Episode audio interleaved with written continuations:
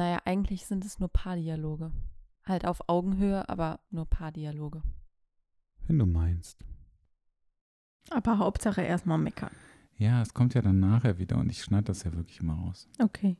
Jean-Claude Candan hat gesagt, wir sollen uns in einen Schneidersitz setzen. Auf den uns, Boden. Und uns besinnen, wenn wir in der Stadt sind. Ich mag das Wort besinnen. Hast du das auch manchmal, dass du dir denkst, wenn du so neue Wörter gelernt hast oder so, also dessen Bedeutung du vorher nicht kanntest und dann kannst du dich an die Situation erinnern, wo du die Wörter gelernt hast oder deren Wortbedeutung das erste Mal für dich richtig genutzt hast? Nee. Du hast, äh, ähm, vorhin hast du irgendwie utopisch gesagt, als, als es um die Wohnung ging.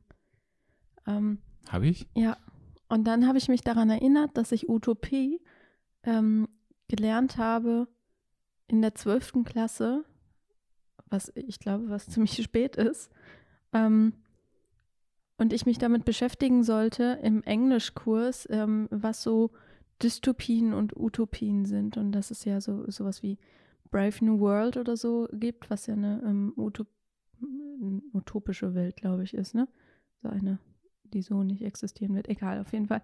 Ähm, habe ich mich daran erinnert und das äh, fällt mir ganz häufig auf, dass ich äh, solche Wörter, die man eigentlich im Sprachgebrauch ja häufig nutzt, aber dessen Wortbedeutung man ja wirklich lernen musste irgendwann mal, ähm, dass mir die häufig in den Fokus kommen. Dass ich das voll schön finde, wenn ich mich noch daran erinnern kann, wenn ich das erste Mal das Wort im richtigen Kontext verwendet habe, ganz bewusst, weil ich Wörter einfach mag und sich besinnen, also wieder zu Sinnen kommen und sich auf seine Sinne zu fokussieren und die Wahrnehmung zu schärfen, ist auch ein schönes Wort. Ich gucke mir gerne Wörter an. Lach du nur. Ich kann mich auch an ein schönes Wort erinnern, das du mochtest. Welches denn? Das für dein Buch. Mit äh, Klaus habe ich mal eine Liste schöner Wörter angefangen. Dann haben wir die gesammelt. Ich kann mich an sowas gar nicht erinnern. Aber ich habe das manchmal und da war ich auch sehr überrascht, als ich, also wenn ich ein Wort höre, das ich so noch nicht gehört habe und dann fällt mir plötzlich auf, wie schön sie es eigentlich klingt. Und dann geht es gar nicht mal darum, was die Bedeutung ist, sondern dass es einfach nur schön klingt. Mhm. Und ich habe das gleiche mit Worten beziehungsweise mit Buchstaben, die einfach schön nebeneinander aussehen. Ja, das verstehe ich. Also das habe ich nicht so sehr, aber ich verstehe das. Ich ähm, finde auch manchmal Wörter, die sehen einfach schön geschrieben aus, egal was, also Genau. egal was sie eigentlich heißen. Ja. Ja. Aber sonst kann ich mich daran nicht erinnern. Vielleicht auch, weil ich das alles verdrängt habe, was früher war. Oh je. Oder weil die Zeit auch schon zu lang. Ja, weil du sehr ist. alt bist, das Ja. weiß ich, ja. Ja, aber auch, also ich kann mich daran erinnern, dass wir, wir haben ja viel über so psychologische Phänomene gesprochen und es gab irgendein Wort, da hast du mich gefragt, was das bedeutet oder wie man das äh, verwendet. Es war aber auch aus irgendeinem psychologischen Konstrukt. Und dann hast du hinterher dieses Wort immer exakt im richtigen Kontext verwendet. Und ich fand es mega schön, dass du das so krass integriert hast. Und Aber was war das denn? ich weiß es nicht mehr. Ich habe irgendwie Kontingenzen im Kopf, aber das ist das nicht. Das war nicht das Wort. Ich würde, wenn dann sagen, Schemata. Nee. Auch nicht? Nee. Nee, ich, also ich denke ja immer in Farben und in Tönen und es war ähm, eine, eine, also so eine dunkle gesetzte Farbe. Und das kann nicht Schemata sein, weil Schemata sind für mich gelb. Das klingt komisch. Vielleicht solltest du das kurz erklären. Ja. also wenn ich mir Sachen merke, dann merke ich mir die mit Emotionen, mit ähm, Farben, mit Tönen, also mit Sinneswahrnehmungen, die ich irgendwie selber spüre. Ähm, das heißt, Buchstaben haben für mich alle Farben und gleichzeitig auch Töne. Haben die unterschiedliche Farben? Ja. Und aber Wörter setzen sind, sind dann nicht komplett bunt, sondern die haben dann auch eine bestimmte ähm, Farb ähm, Auswahl. Also Schemata ist immer für mich eher gelb. Das Wort. Nur das Wort, nicht, nicht die Wortbedeutung. Während ähm, zum Beispiel das Wort Kontingenz, weil wir das gerade hatten, eher in so einem Grau-Schwarz-Ton ist. Welche Farbe hat Klopapier? Blau. Aber so ein, ähm, so ein Tobblau. Das ähm, ist ganz komisch. Und darum kann ich mir, wenn ich mich an Sachen erinnere, kann ich dir zumindest, also kann ich mich zumindest daran erinnern, wenn es mir nicht einfällt, in welche Richtung ich gucken muss. Weil ich ja weiß, welche ähnlich, also welche Wörter ähnliche Farbspektren haben. Versteht Okay. man das? Ja, ich, ich, ich glaube schon. Ich kann das aber genauso mit Tönen. Aber was ist denn dann alles blau und was ist alles gelb? Also da, wo viele ähm, Vokale drin sind, die sind immer eher heller. Und da, wo viele ähm, Konsonanten drin sind und auch zum Beispiel TZ, geht alles eher in so eine grün-braun Richtung. Ich finde das mega abgefahren. Ich glaube, das geht vielen Menschen so, dass die so denken. Ja? Hast du, hast du das nicht, dass wenn du dir, ähm, wenn du an ein Wort denkst, ist es dann geschrieben in deinem Kopf? So siehst du das vor dir? Und hat das dann keine Farbe oder äh, kein. Ich habe das bew- so, also so, bewusst habe ich das noch nie gemacht. Ich glaube aber, wenn, dann ist das. Nee. Ich glaube, bei mir ist das eher so, dass ich dann in Schriften denke. Also Mhm. unterschiedlich in Schriften. Aber wenn ich an so ein Wort. Nee, nee, ich glaube, ich habe das einfach gar nicht. Okay. Ich habe das wirklich nicht. Ich habe das nur mit Wörtern, die vielleicht, also die irgendwie eine, also eine wirkliche Relevanz Mhm. haben. Wie zum Beispiel, also wie das Wort, Relevanz ist übrigens so rötlich, aber so ein Kaminrot. okay. Also wie das Wort für das, für das Buch. Mhm. Das hat für mich halt eine, eine Relevanz und ist halt irgendwie wichtig und das tauchte plötzlich auf und ich fand das einfach schön. Also ich fand es schön, wie man das sagt und ich fand aber auch schön, wie man das schreibt. Mhm. Und dann denke ich aber nicht in Farben, sondern dann denke ich in Schriften. Ja. Also dann habe ich sofort im Kopf, okay, das könnte so aussehen mit der Schrift und dann groß geschrieben, klein geschrieben, wie Mhm. auch immer, aber ich habe das so direkt. Das ist der Designer in dir Ja, quasi. ja, genau. Ja, aber in Farben habe ich das ja. tatsächlich gar Ich kann nicht. das auch mit jedem Wort, ähm, habe ich auch sofort ein Gefühl dazu. Also irgendwie, also wenn du mir ein Wort sagst, habe ich ein ganzes Spektrum an, äh, Spektrum an Sinneswahrnehmungen sofort. Also ähm, heiß, kalt, laut, leise, hoch, tief. Ähm, ich kann das in Schmerzen ausdrücken. Das klingt sehr verrückt, ne? Das klingt eher sehr anstrengend. Das ist anstrengend. Also ich habe lange gebraucht, um zu verstehen, dass das, ähm, dass das vielleicht nicht unbedingt bei jedem so ist. Und ähm, dass das, dass man einen Umgang damit irgendwie finden kann oder sollte. Das ist ja auch so, dass wenn ich in einen Raum reinkomme, ich ähm, das Gefühl habe, dass ich sofort so die, den Spirit irgendwie da drin ähm, spüre und ähm, meine Wahrnehmung einfach extrem scharf ist und ich deswegen ja auch zum Beispiel so Menschenmengen eigentlich nicht so gut aushalten kann, weil mir das zu viel ähm, Wahrnehmung ist. Also für mich ist es ja anstrengend, wenn ich irgendwie, also ich liebe solche Abende, wenn wir irgendwie zehn Leute ähm, zu Silvester oder zu Weihnachten hier hatten, aber gleichzeitig bin ich am nächsten Tag so unfassbar KO, weil ich ähm, so viel verarbeiten musste und so viel Emotionen von jedem verarbeiten musste, die ähm, in so kleinen, also nur so in so ganz kleinen Rahmen irgendwie ausgebrochen sind. Aber für mich fühlen die sich einfach wirklich, wirklich stark an. Und ähm, ich fange die halt alle auf und feder die dann irgendwie alle für mich ab. Und das ist ähm, schön einerseits, führt aber auch dazu, dass wenn man vor allem das schon als Kind irgendwie immer so gemacht hat, auch, dass das eben sehr anstrengend ist. Aber auf der anderen Seite lebe ich inzwischen von meinem Gefühl. Also ich habe mir das, glaube ich, gut zu Nutzen gemacht. Ich glaube, wenn man das nicht hat, dann kann man das so gar nicht nachvollziehen. Mhm. Also mir fällt das echt schwer, das irgendwie zu checken. Ja, das, das ist ja eine Form von Hochsensibilität. Hochsensibilität ist ja ein, ähm, ist ja ein immer weiter verbreitetes Thema und kommt ja immer mehr und man kann ja nicht so richtig das messen. Ähm, man sieht aber zum Beispiel, dass ähm, in, Aber wir haben doch so einen Test gemacht, da kann man ja, das doch checken. also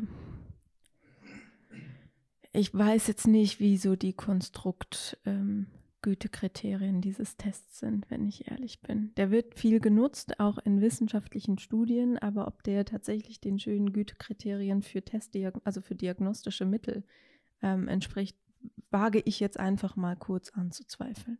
Weil ich nicht wüsste. Also bin ich gar nicht hochsensibel. Keine Ahnung, ich glaube schon, dass du eine sehr hohe Sensibilität mitbringst. Ich weiß halt nicht, woran es gemessen wird. Also Intelligenz kannst du, hat man ja festgestellt, kannst du über ähm, bestimmte diagnostische Mittel relativ gut testen.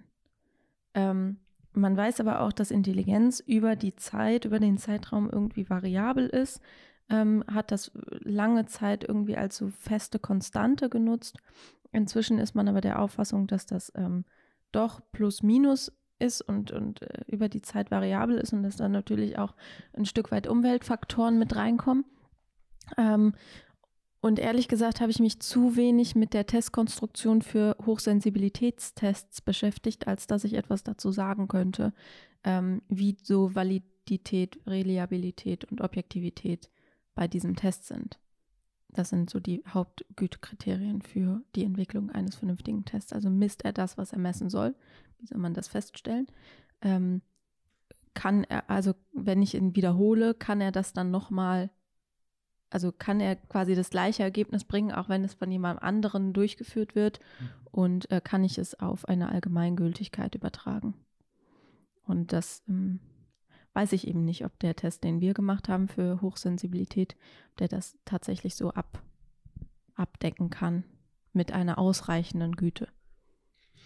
Na gut, dann Aber man kann Hochsensibilität tatsächlich in bildgebenden Verfahren feststellen, weil man Studien gemacht hat, wo man Menschen, die ähm, äh, Kriterien erfüllen, die für Hochsensibilität sprechen, ähm, Reizen ausgesetzt hat und hat gesehen, dass die ausgeprägter sind als Menschen, bei denen das nicht vorhanden ist. Das ist, fand ich ziemlich spannend. Ich wollte mal tatsächlich mit einem ähm, meiner Professoren, ähm, hatte ich die fixe Idee, ähm, eine Studie darüber zu machen, wie Hochsensibilität und ähm, äh, Essstörungen zusammenhängen. Da irgendwie ein, ein Zusammenhang vorhanden ist. Und das wollten wir auch mit bildgebenden Verfahren machen. Fand ich cool. Haben wir nicht gemacht warum nicht? weil ich irgendwie noch so 15 andere Projekte laufen hatte und ich die, ich also ich hätte das ja machen müssen. Ich habe das irgendwie nicht gepackt. Ich würde es immer noch sehr gerne machen. Vielleicht spreche ich ihn irgendwann nochmal drauf an. Aber gerade habe ich irgendwie keinen Bock mehr. Aber ist das dann, Studien. also ist das dann, ist das so ein Zufall, dass du sagst irgendwie, dass, dass das zusammenhängen könnte? Oder also, ich kennst du jetzt irgendwie zehn Essgestörte, die alle hochsensibel sind? Also Also man, man hat einen Zusammenhang zwischen ähm, Intelligenz und ähm, Essstörungen, also insbesondere Anorexie gefunden. Jetzt müssen wir irgendwie so in die statistischen Grundlagen reingehen, die ich ja selber kaum kann. Also Zusammenhänge bedeutet nur, dass man, dass es über der Wahrscheinlichkeit hinaus liegt, dass wenn ich folgende Konstrukte irgendwie mitbringe, dass die Wahrscheinlichkeit höher ist, dass ich vielleicht auch daran erkranke unter bestimmten Umständen. Entschuldigung. Ähm, zum Beispiel ist es ja so, dass wenn ähm, dass, dass die Wahrscheinlichkeit, dass du eine Herzerkrankung bekommst, wenn du dein Leben lang rauchst, ja höher ist, als wenn du nicht rauchst. Irgendwie achtmal höher oder so. Was ja nichts anderes bedeutet, als es, dass es einen Zusammenhang zwischen Rauchen und Herzerkrankungen gibt.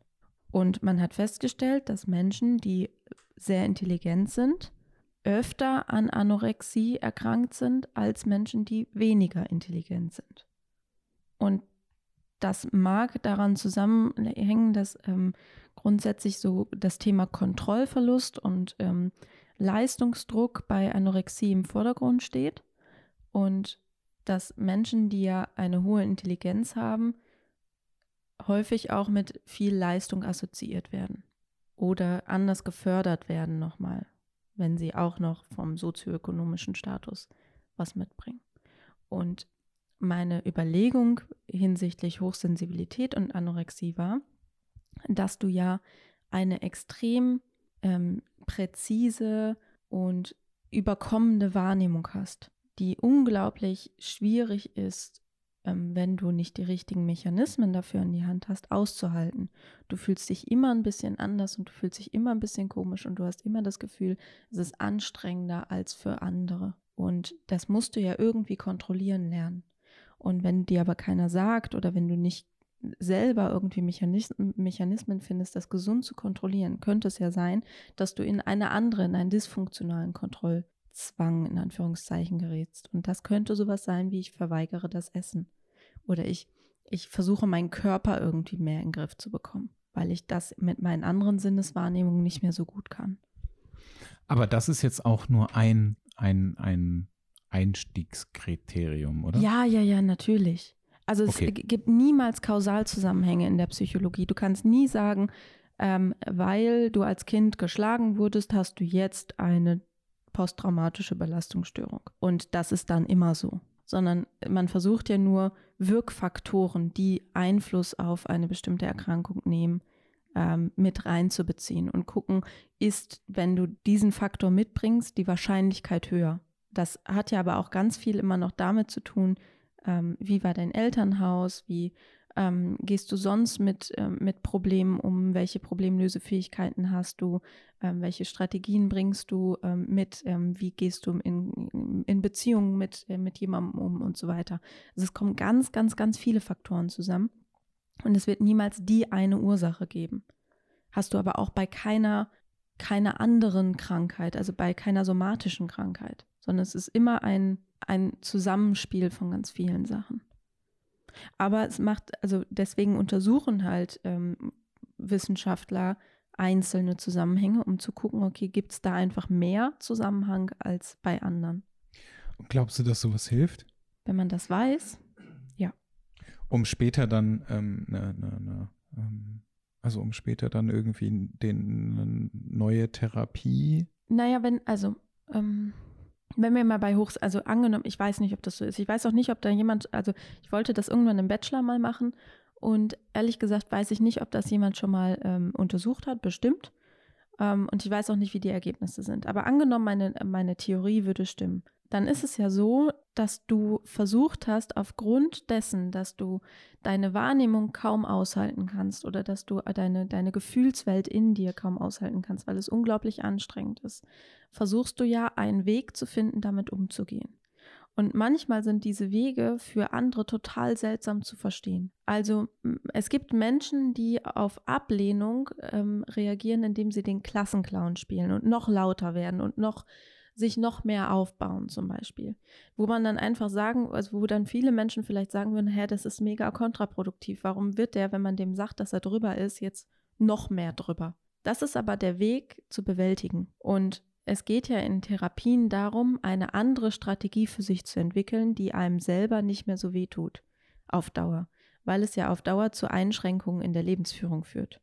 Und wenn meine Theorie stimmen würde, und ich würde es gerne tatsächlich irgendwann nochmal untersuchen, dann bedeutet das ja, dass nicht nur an der Anorexie, also an dem Symptom an sich gearbeitet werden muss und dass ähm, wieder ein vernünftiges Verhältnis zum Essen und zum Körper entwickelt wird und so weiter, sondern eben auch, dass man dem wahrscheinlich jungen Mädchen, weil es sind ja meistens Frauen, ähm, auch noch eine Strategie an die Hand gibt, wie sie mit ihrer Gefühlswelt umgehen kann und wie sie mit ihrer Hochsensibilität umgehen kann. Wenn sie einen, einen Weg gefunden hat, damit umzugehen, dann wird das Symptom höchstwahrscheinlich gemildert werden. Wenn du, deswegen bin ich nie dafür, dass man so nach komplett nach Lehrbuch arbeitet, weil es doch eher darum geht, die eigenen Bedürfnisse viel mehr in den Vordergrund zu stellen. Und natürlich sind so Leistungsdruck und Kontrollverlustbedürfnisse bei Anorexie-Patientinnen im Vordergrund, aber manchmal sind es auch ganz andere Themen. Und es gilt eben diese Themen herauszufinden. Und wenn ich merke, meine Patientin ist vielleicht sehr, sehr intelligent und sehr, sehr sensibel auf bestimmte Reize und kann und reagiert immer dann extrem, wenn sie mit diesen Reizen nicht umgehen kann, dann müssen wir doch einen Weg finden, dass sie diese Reize für sich besser umfunktionieren kann. Und deswegen glaube ich schon, dass das extrem hilft, wenn du Forschung in solchen Bereichen betreibst, weil es Wirkmechanismen zeigt. Deswegen liebe ich das alles so sehr. Bis auf Statistik. Ja, eigentlich, eigentlich finde ich so Psychotherapieforschung und so weiter, und das ist ja nichts anderes. Also wann wirkt was und wie wirkt was und was wirkt besser als das andere und welche Zusammenhänge gibt es und so weiter. Ich finde das alles super interessant, wenn da nicht so viel Rechenquatsch drin wäre. Ne? Ich würde alle diese ganzen Forschungsarbeiten so gerne machen, wenn ich die ganze Statistik einfach irgendwem geben könnte, der es kann, weil ich kann es einfach nicht. Und ich, also jetzt könnte das Argument kommen, ja, man kann es sich ja beibringen. Ich will es nicht. Aber kannst du das Zahlen. nicht mit irgendjemandem zusammen machen, der dann so Bock auf Statistik hat? Ich kenne leider keinen, der Bock auf Statistik hat. Dein Professor. Mhm. Ich glaube nicht. Aber der hat doch Bock auf Statistik. Nein. Okay. Außerdem verdienst du damit ja auch kein Geld. Aber du wirst berühmt. Ja, wenn du tot bist. Und eigentlich Und bist du auch nicht dann. berühmt in der Psychotherapieforschung. Also ich weiß auch nicht, ob das mein Bestreben ist, berühmt zu werden. Ich glaube, da ist ähm, mein Bestreben nach, ich verdiene so viel Geld, dass ich mir die Wohnung leisten kann, die ich haben will, irgendwie höher. Ja, oder vielleicht auch einfach Menschen zu helfen. Ja, abgesehen davon. Okay. Das war sowieso der Standard, der dazu Ja. gehört. Tatsächlich ist dieses Menschenhelfen-Ding gar nicht so sehr im Fokus. Also ich finde es immer schwierig zu Hey, sagen, wir sind letztens spazieren gegangen und dann saß da ein Mädchen, das hat geweint und telefoniert und du hast gefragt, ob wir dem helfen sollen. Ich habe gefragt, ob wir sie, sie fragen sollen, ob alles in Ordnung. Also woran ich mich immer vielleicht so ein bisschen selber störe, ist, ähm, natürlich möchte ich Menschen helfen. Ich würde mir aber niemals ähm, zuschreiben, dass ich diejenige bin, die diese Hilfe bietet. Ich glaube, dass Coaching oder auch Psychotherapie Hilfe immer zur Selbsthilfe ist. Manchmal bist du in Situationen, wo du einfach festgefahren bist. Und wenn du in dieser festgefahrenen Situation bist, dann kommst du da nicht mehr raus, weil du- keine eigene Idee mehr hast, weil du hast schon alles ausprobiert, was funktionieren könnte, aber es, es gibt halt nichts. Und ähm, Du bist dann die, die mit dem Brett ankommt, damit man rausfahren kann. Ja, genau. Und ähm, das ist aber ja nicht, weil ich dann unbedingt helfen möchte oder weil ich dann glaube, ich bin irgendwie so der Retter in der Not, sondern weil ich weiß, wie es sich anfühlt, wenn man in so einer Situation ist und nicht mehr ein noch auskommt. Und wenn jemand von außen da mal drauf guckt und der vielleicht auch so die Wirkmechanismen dahinter gelernt hat, also versteht, warum vielleicht so das eine oder andere so sein könnte und dir dann mit den richtigen Fragen hilft, dass du dir vielleicht auch selber ein Brett bauen kannst oder so, ein, oder so eine Brücke bauen kannst, dann unterstützt du ja quasi ein Stück weit darin, dass derjenige lernt, sich selbst zu helfen. Und das ist schon ein schönes Gefühl, aber es ist nicht so die, also bei mir ist es nicht so die Intention, oh mein Gott, und dann helfe ich ganz vielen Menschen, sondern ähm, ich begleite vielleicht ein Stück auf dem Weg und höre mir das an, was sie zu sagen haben. Und ich lerne dadurch selber unglaublich viel. Ja, aber letztendlich hilfst du denen ja trotzdem.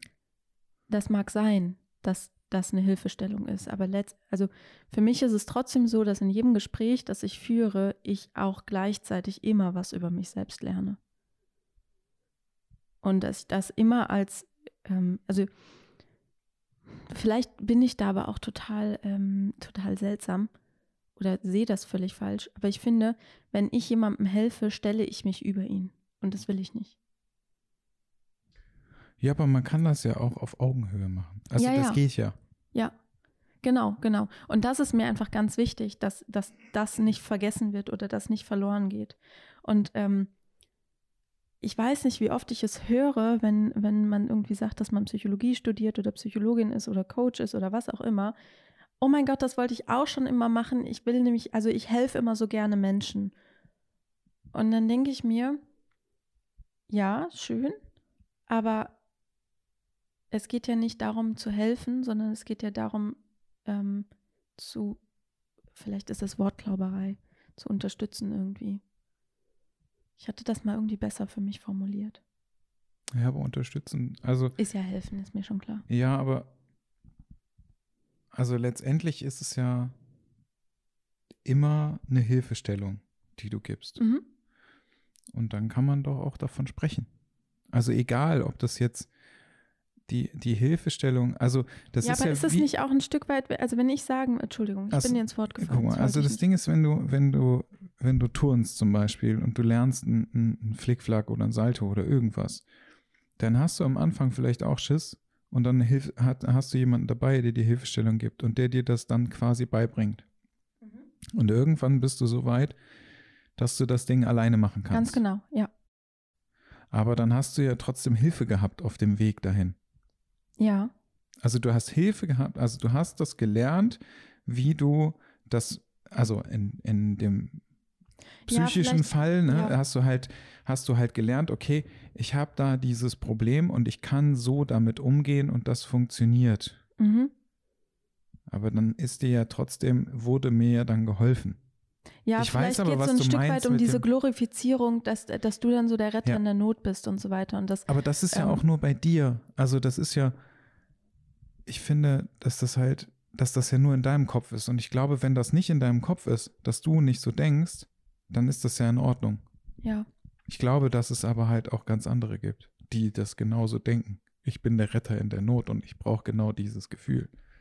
Und das ist, aber das ist ja nicht dein Bestreben. nee, Und ich- tatsächlich nicht. Ich Genau. glaube halt auch, dass, ach, mir ist es eigentlich egal, ob ich das jetzt sage oder nicht. Also, aber ich glaube halt, dass viele, viele Ältere von früher, die das, die das ausüben, die das halt irgendwie vielleicht auch so ein bisschen so sehen. Weil das vielleicht früher auch nochmal was anderes war. Keine Ahnung. Also aber- es ist natürlich, Entschuldigung, ich bin hier schon wieder. ins- Also es ist natürlich ein echt schönes Gefühl. Ich meine, ich erzähle dir manchmal, wie, wie schön diese Bestätigung ist, wenn ähm, dir jemand sagt, hey, mir geht es irgendwie gerade besser. Und ich bin in dem Moment so unfassbar stolz auf meine Klienten. Weil ja, ich aber das guck mal, sehe. du bist stolz auf deine Klienten. Du bist nicht stolz auf dich.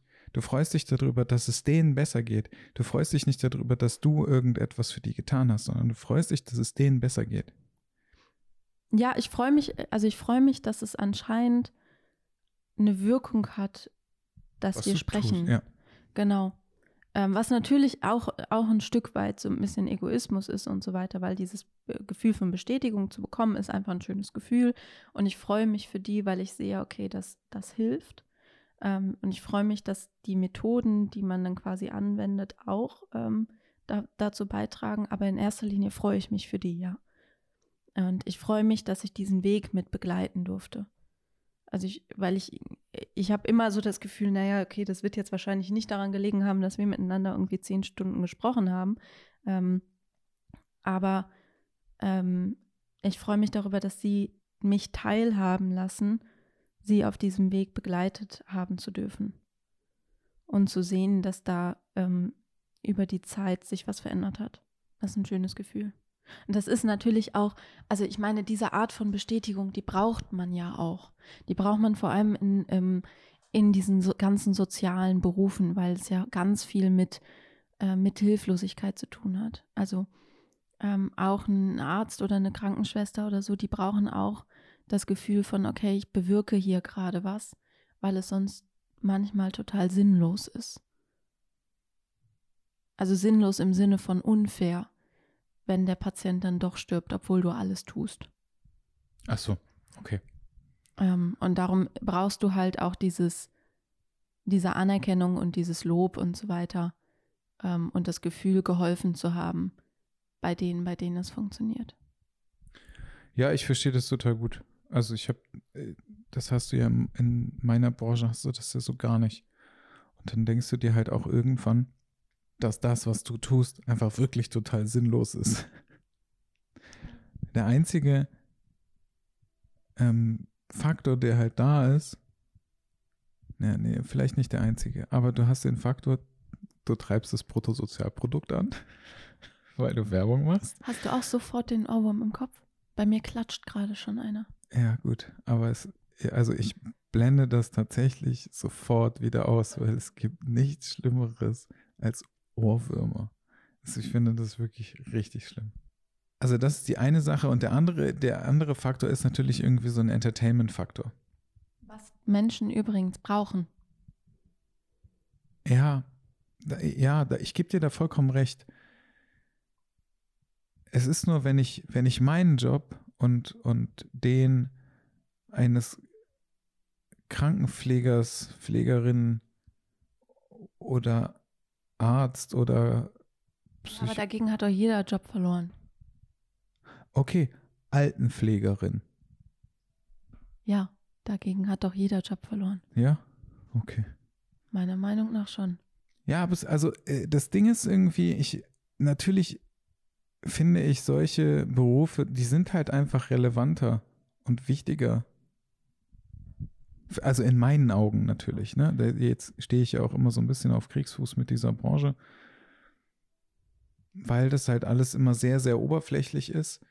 Das Problem ist, deine Branche und alle anderen Branchen funktionieren so lange, bis Krankheit ins Spiel kommt. Das heißt, ihr, also deine Branche, ihr und alle anderen Branchen sind so lange wichtig und toll und nützlich und ähm, helfen im System auch, also wegen Bruttosozialprodukt und, und, und, und, bis plötzlich der Fokus auf Krankheit gelegt wird. Das ist ja das, ja, was wir jetzt. jetzt in der, genau, das ist ja das, was wir jetzt gerade in der Krise gesehen haben. Eigentlich ist alles unwichtig. Hauptsache Krankenhäuser, Ärzte etc. funktionieren und vielleicht die Produktion von Masken und Medikamenten und so weiter. Wobei das auch einfach eine Branche ist, wo man, wo man ja auch ähm, immer sehr vorsichtig drauf gucken sollte. Also Pharmaindustrie und so weiter, finde ich. Aber ähm, solange Krankheit ja bei einem Menschen nicht im Fokus steht, solange ist das nicht wichtig für ihn. Solange. Ja, das stimmt. Und das darum ist, hat ja jeder Job seine extreme Berechtigung. Also auch wenn du sagst, naja, uns braucht eigentlich keiner, habt ihr halt eine Berechtigung, weil wir ja gar nicht auf Krankheit gucken, sondern wir gucken ja auf Gesunde und wir gucken auf ein gesundes, normales, funktionierendes, alltägliches System, was auch seine Werbung braucht, was auch seine Unterhaltung braucht, was eben ein, einen gesunden Umgang im Leben mit sich trägt.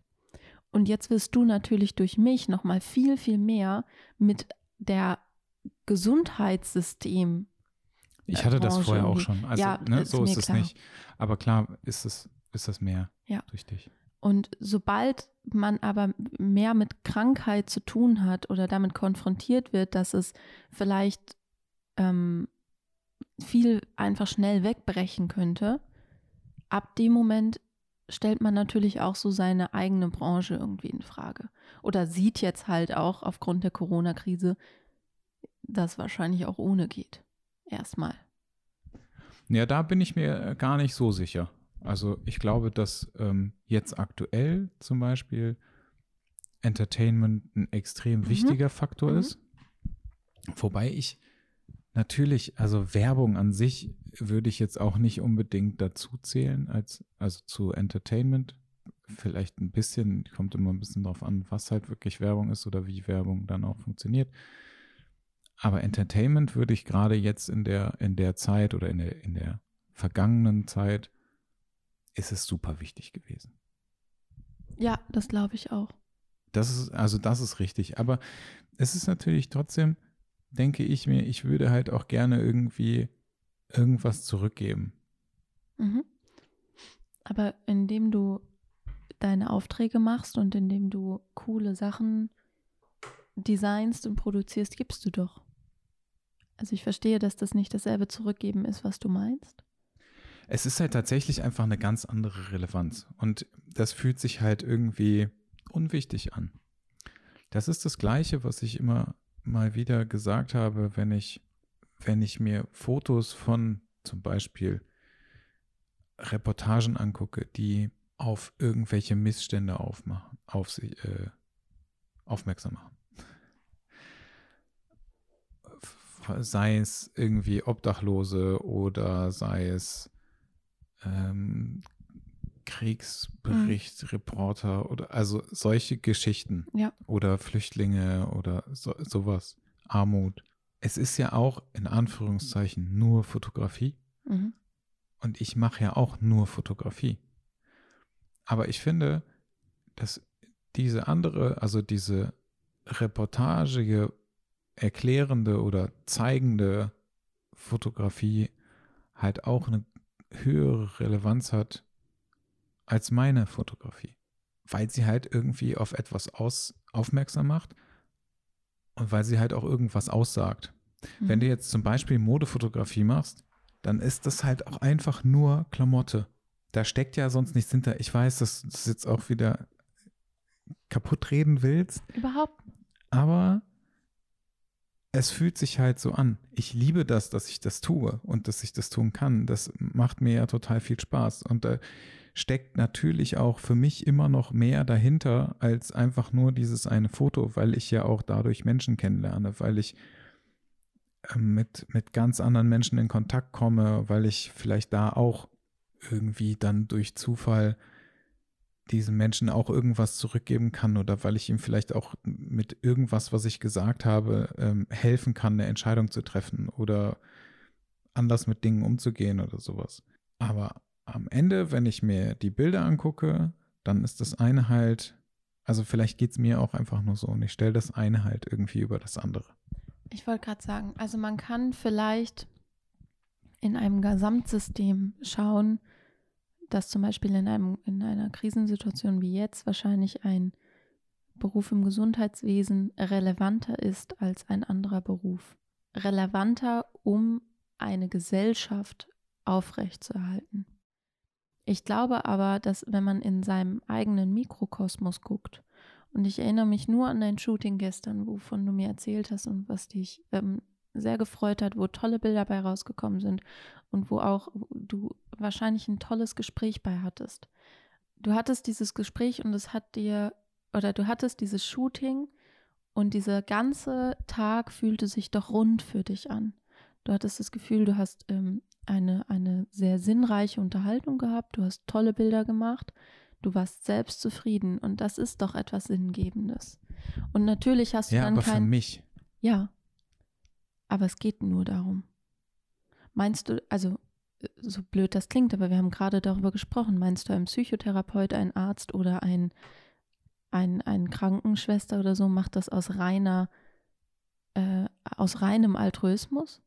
Gibt es bestimmt auch, aber es ist immer noch glaube, ein eigener dass- Anteil dass- da drin und ich jeder zieht seinen Mehrwert nochmal aus was anderem. Ja, ich glaube, dass es damit anfängt und dass es dann vielleicht nicht, auch nicht. Glaube ich auch nicht. Also zumal ich muss ja auch immer noch dazu sagen, das ist mein Hobby, ne? Ja, Und da darf Aber man wahrscheinlich denn- auch einfach Spaß dabei haben. Genau. Aber es ist halt natürlich, ähm, also für, für, wahrscheinlich ist es auch einfach das, weil ich einfach sage, naja, das ist halt meine freie Zeit. Und da mache ich einfach das, worauf ich Bock habe. So.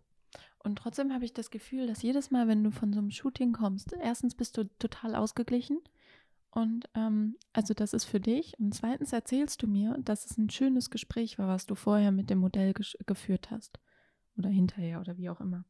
Und dass es immer auf eine andere Ebene noch ging. Und ich glaube, dadurch gibt man zurück, weil ein Gespräch bedeutet immer, dass man sich auf verschiedenen Ebenen bewegt. Und du nimmst was aus einem Gespräch mit. Und ich glaube, dein Gegenüber nimmt auch immer etwas aus einem Gespräch mit. Das heißt, man muss gar nicht immer das Gefühl haben, dass man so unglaublich viel bewirkt hat und dass es so ganz, ganz sinnvoll ist. Weil manchmal reicht es einfach, vernünftig zuzuhören und offen zu sein. Und dann gibst du auch schon unglaublich viel. Dann nennt sich das vielleicht nicht Arzt, Psychotherapeut oder ähnliches. Und trotzdem kann es sein, dass der, dein Gegenüber, mit dem du dich unterhalten hast, nach Hause geht und sagt, auch irgendwie habe ich ein gutes Gefühl gerade. Wenn du meinst.